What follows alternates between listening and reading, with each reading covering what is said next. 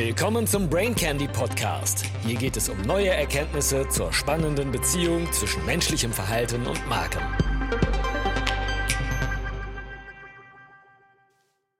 Brain Candy Nummer 67. Die zehn größten Marketing-Dummheiten aller Zeiten. Nein, kein Clickbait, es ist ernst.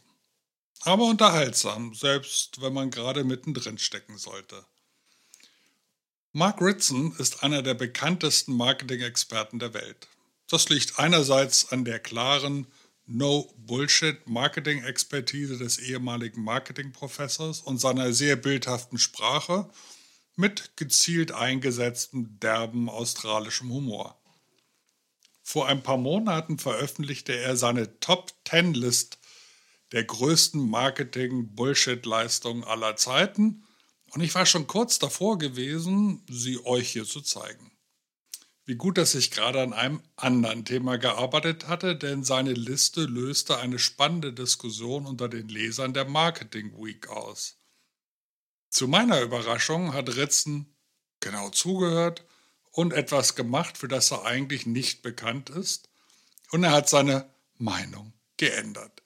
Er hat in seiner Liste Platz für noch albernere Marketingmodelle gemacht. Also quasi eine krautgesourcete Top-Bullshit-Liste. Passend veröffentlicht am 1. April dieses Jahres. Für mich ein Heidenspaß, für euch hoffentlich auch. Sollte sich jemand in dieser Liste wiederfinden, dann nimm's mir bitte nicht krumm. Wobei eigentlich ist es nahezu unmöglich, nicht dabei gewesen zu sein und euch habe zumindest zeitweise den ein oder anderen Ansatz ausprobiert. Natürlich ist seine Liste höchst wissenschaftlich begründet und dafür hat er ein spezifisches, punktgenaues Bewertungssystem kreiert. Er ermittelt jeweils das Ausmaß des Blödsinns nach einem Punktesystem und multipliziert das Ganze mit dem angerichteten Schaden für Marken. Letzteres ist ein guter Korrekturfaktor, denn, wie die erfahrenen Marketer wissen, führt nicht jeder Markennonsens dazu, dass die Zielgruppe das mitbekommt und ihre Markenvorstellung verändert. Fangen wir gleich mit der Liste an und danach werde ich die wichtigsten Argumente für jene Sieger erklären. Leider kann ich hier keine Bilder der Marken und Akteure zeigen. Das Urheberrecht ist da nicht auf meiner Seite und da der ein oder andere Preisträger not amused sein soll, möchte ich mich da nicht auf das dünne rechtliche Eis begeben. Ritzen erklärt die Liste übrigens detaillierter in seinem Film. Die Quellen gibt es am Ende wie immer. Bei mir gibt es das Kondensat. Und wie bei jeder mittelmäßigen RTL-Show fangen wir natürlich von hinten an, um die Spannung ins geradezu Unermessliche zu steigern. Platz 10 geht an WeWork, ein Anbieter von Coworking-Flächen, gegründet 2010, der extrem schnell wuchs und nur neun Jahre später mit über 40 Milliarden Dollar bewertet wurde. Der Börsengang wurde abgesagt, nachdem massive Unregelmäßigkeiten bekannt geworden waren. Der Firmengründer Neumann oder Newman ist bekannt für die Selbstbezichtigung, dass er drei von vier Unternehmen vor WeWork in den Sand gesetzt hatte – und das Schütte auch nur mittelmäßig war. Gefolgt von seiner bahnbrechenden Erkenntnis, dass man sich aussuchen könne, wann ein Unternehmen Profit machen würde. Irgendwie ist ihm das bei WeWork nicht gelungen. Der sehr erfahrene Hauptinvestor Softbank musste riesige Beträge abschreiben. Platz 9 geht an Gary Vaynerchuk. Haben Sie von dem schon gehört? Er ist ein amerikanischer Multiunternehmer, Autor, Influencer, Sprecher und international anerkannte Internetpersönlichkeit. Sein YouTube-Kanal hat über 2,6 Millionen Abonnenten. Er ist definitiv super erfolgreich in der Vermarktung von sich selbst. Er ist bekannt für viele völlig unsinnige Aussagen. Wer ihm folgt, hat sich einen karrieregefährdenden Coach ins Leben geholt. Hier ein paar seiner Sprüche, die ich bewusst nicht übersetzt habe, denn Unlogik ist nur schwer übersetzbar. Fangen wir an. Social media is not a fad because it's human. You are alive, take advantage of it. There no longer has to be a difference between who you are and what you do. Remember, I started with zero followers too. You are not lost, you are just early in the process. Er hat auch mal gesagt, dass es im Marketing von besonderem Vorteil wäre, keine Erfahrung zu haben, so wie er, denn dann könne man besonders kreativ arbeiten. Ich vermag diese These in der Praxis nicht zu bestätigen.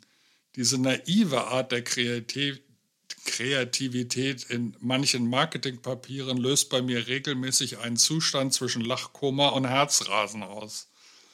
Dank seiner großen Reichweite richtet Gary Vee natürlich auch richtig Schaden an. Platz 8 geht posthum an den amerikanischen Kaufmann John Wanamaker, der 1838 bis 1922 sein Unwesen trieb, der wohl einen der berühmtesten Sprüche im Marketing geprägt hat. Half the money I spent on advertising is wasted. The trouble is, I don't know which half. Während Werbung sicherlich keine 100% Wissenschaft ist, so ist mit einiger Erfahrung doch ein Level erreichbar, das weit jenseits von reinem Zufall liegt. Der Schaden des Spruchs wird jedem Marketer spätestens deutlich, wenn man ihn von Nicht-Marketing-Kollegen genüsslich als bekannte Wahrheit vorgehalten bekommt.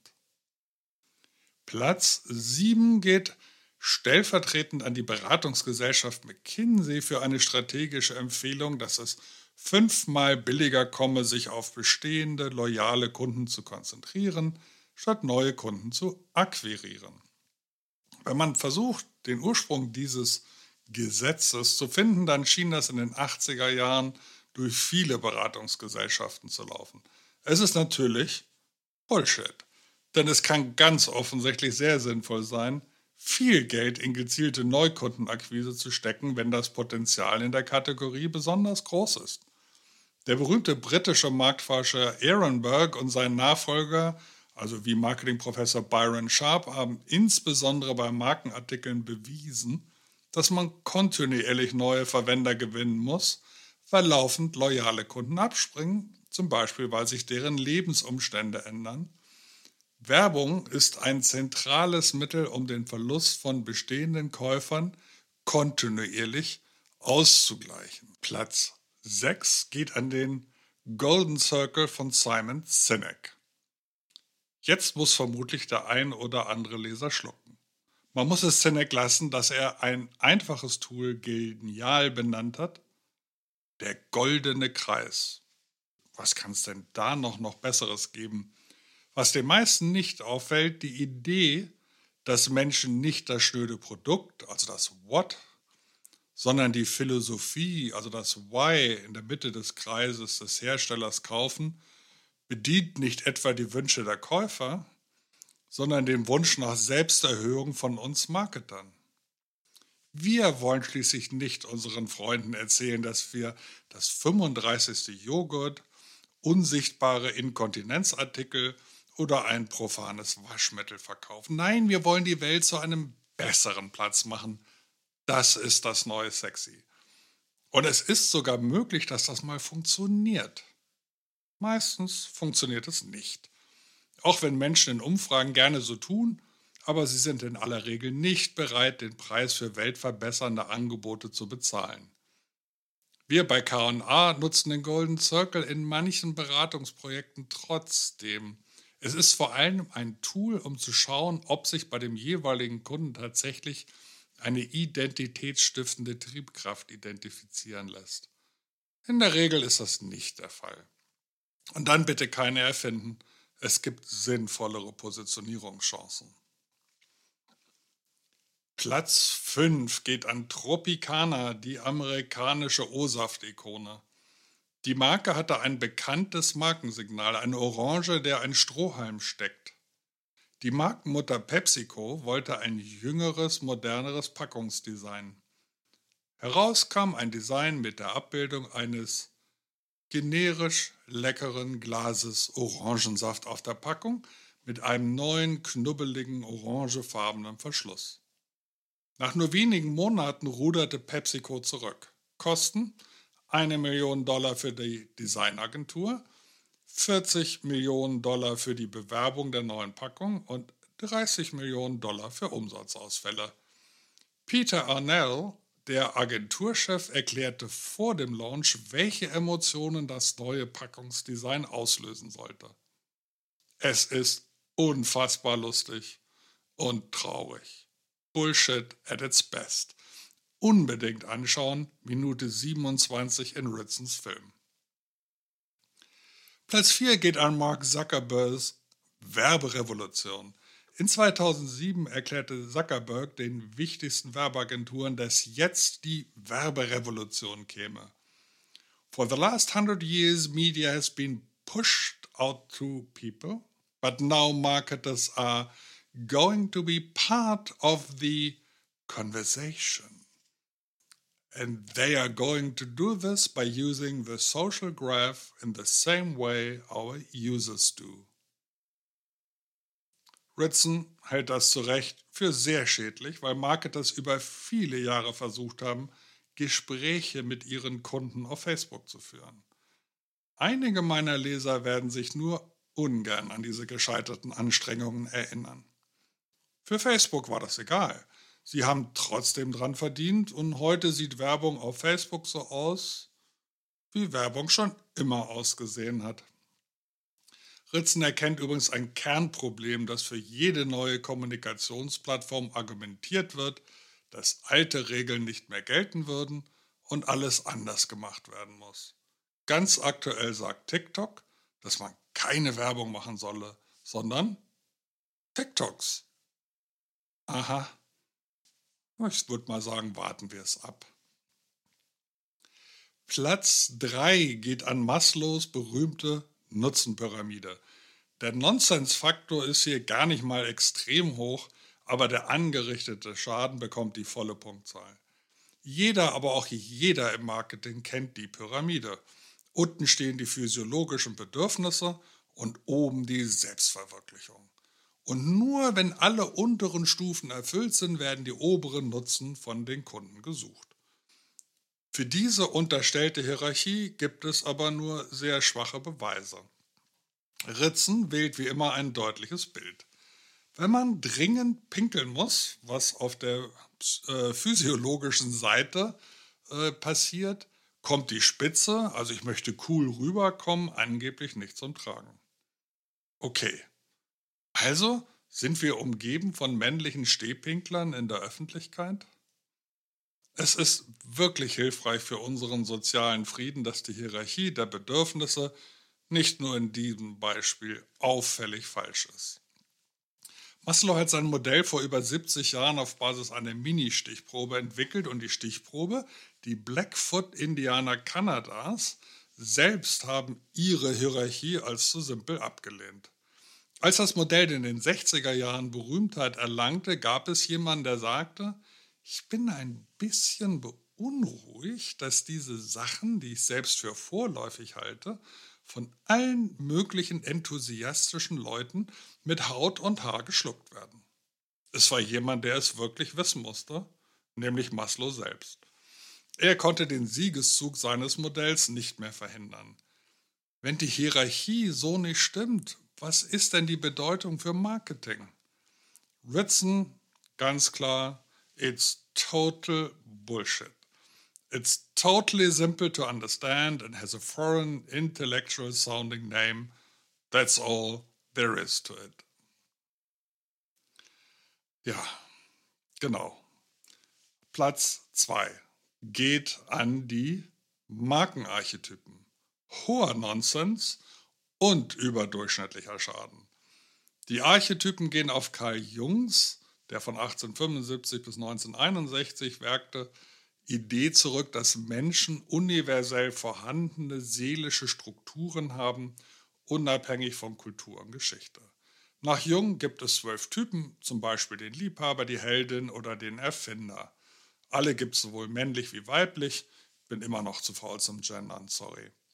Berater haben das Modell schon vor Jahrzehnten gekapert und behaupten, dass man Markenpersönlichkeiten genauso auf diese universellen Persönlichkeitsdimensionen reduzieren könne. Wir haben bei KA auch versucht, ob wir Marken tatsächlich so verorten können und sind davon wieder abgekommen. Es ist ein zu einfaches Modell und widerspricht letztlich dem Gedanken von Positionierung, dass eben erfolgreiche Marken nicht generische Positionen zugeordnet werden können oder gar sollten.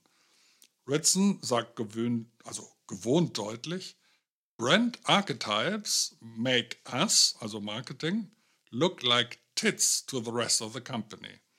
Also wenn man zum Beispiel als weibliche Kosmetikmarke den Cowboy als Archetypen benutzen möchte. Wir bei KA sehen den Archetypen kein Positionierungsmittel, aber einen interessanten Stimulus für kreative Prozesse. Wie sehe eine kreative Kommunikationsidee aus, wenn die Marke als Heldin oder als Mutter oder dominant als Herrscherin auftrete? Da können interessante Ideen bei entstehen. Markenarchetypen sind also eines der vielen Beispiele, wo in der Markenberatung weiter auf psychologische Modelle gesetzt wird, die in der psychologischen Wissenschaft schon seit Jahrzehnten ad acta gelegt worden sind. Marketing ist also eine Art Friedhof, in dem Psychozombies fröhlich weiter werkeln können. Interessant, oder? Und tata, hiermit kommen wir zur absoluten Platz 1 und dem absoluten Nonsens-Sieger und der erste Platz geht an Russell Reeves. Sie wissen nicht, wer das ist? Das ist der Erfinder des USP, also des einzigartigen Verkaufsvorteils. Es ist nicht der größte Blödsinn, aber der Schaden ist immens. Russell Reeves war ein amerikanischer Werbepionier, der die Fernsehwerbung weiterentwickelte. In den 40er Jahren postulierte er, dass Marken etwas anbieten müssen, das der Wettbewerb entweder nicht anbieten kann oder es einfach nicht anbietet. Also differentiate or die. Spätestens in der heutigen Zuvielfalt und den extrem schnellen Produktzyklen ist es beinahe ausgeschlossen, dass eine Marke einen einzigartigen Verkaufsvorteil besetzen und längerfristig verteidigen kann. Denken Sie selbst bei dem Patentschutz im Medizinbereich gibt es sehr schnell Nachahmer, die einen ähnlichen Wirkmechanismus nutzen, zum Beispiel die gerade berühmten mRNA-Impfstoffe. Keine Marke besitzt ein Attribut. Auch wenn BMW scheinbar Freude am Fahren besetzt, unique ist das nicht oder bereiten Porsche, Audi, TT und Tesla ihren Fahrern keine Fahrfreude. Warum muss es ein uniker Vorteil sein, um erfolgreich zu sein? Warum kann es kein relativer Vorteil sein? Warum soll es nicht reichen, größer, schneller, behender zu sein? Außerdem lernen wir immer mehr, dass Unterscheidbarkeit, also eine unique Markengestalt im Kaufprozess viel wichtiger ist. Die Marke, an die wir zuerst denken, hat eine viel bessere Chance, gekauft zu werden. Viele arme Brandmanager sehen sich gezwungen, immer noch USPs zu finden und letztlich zu erfinden. Und wenn ich deren gequälte USP-Wortglaubereien so lese, dann kann ich wirklich mitfühlen. Lasst uns endlich ehrlich sein und nicht versuchen, etwas zu sein, was wir nicht sein können. Weniger, aber richtiger ist hier mehr. Und was hätte nach Ihrer Meinung keinesfalls auf dieser Liste fehlen dürfen? Oder bei welchem Platz mussten Sie besonders schmunzeln? Bitte mir unter dem Hashtag Ritzen als Stichwort mailen. Ganz kurz, braucht keine Begründung. Unter den Einsendern verlose ich wieder fünf Bücher. Diesmal das gerade erschienene Werk von Kahnemann, Siboney und Sunstein. Noise, A Flaw in Human Judgment. Hat schon exzellente Kritiken auf Amazon bekommen. Ich habe es mir gerade für den Urlaub eingesteckt. Also freue mich auf ein Wiederhören. Schön, dass du wieder dabei warst. Bis zum nächsten Mal.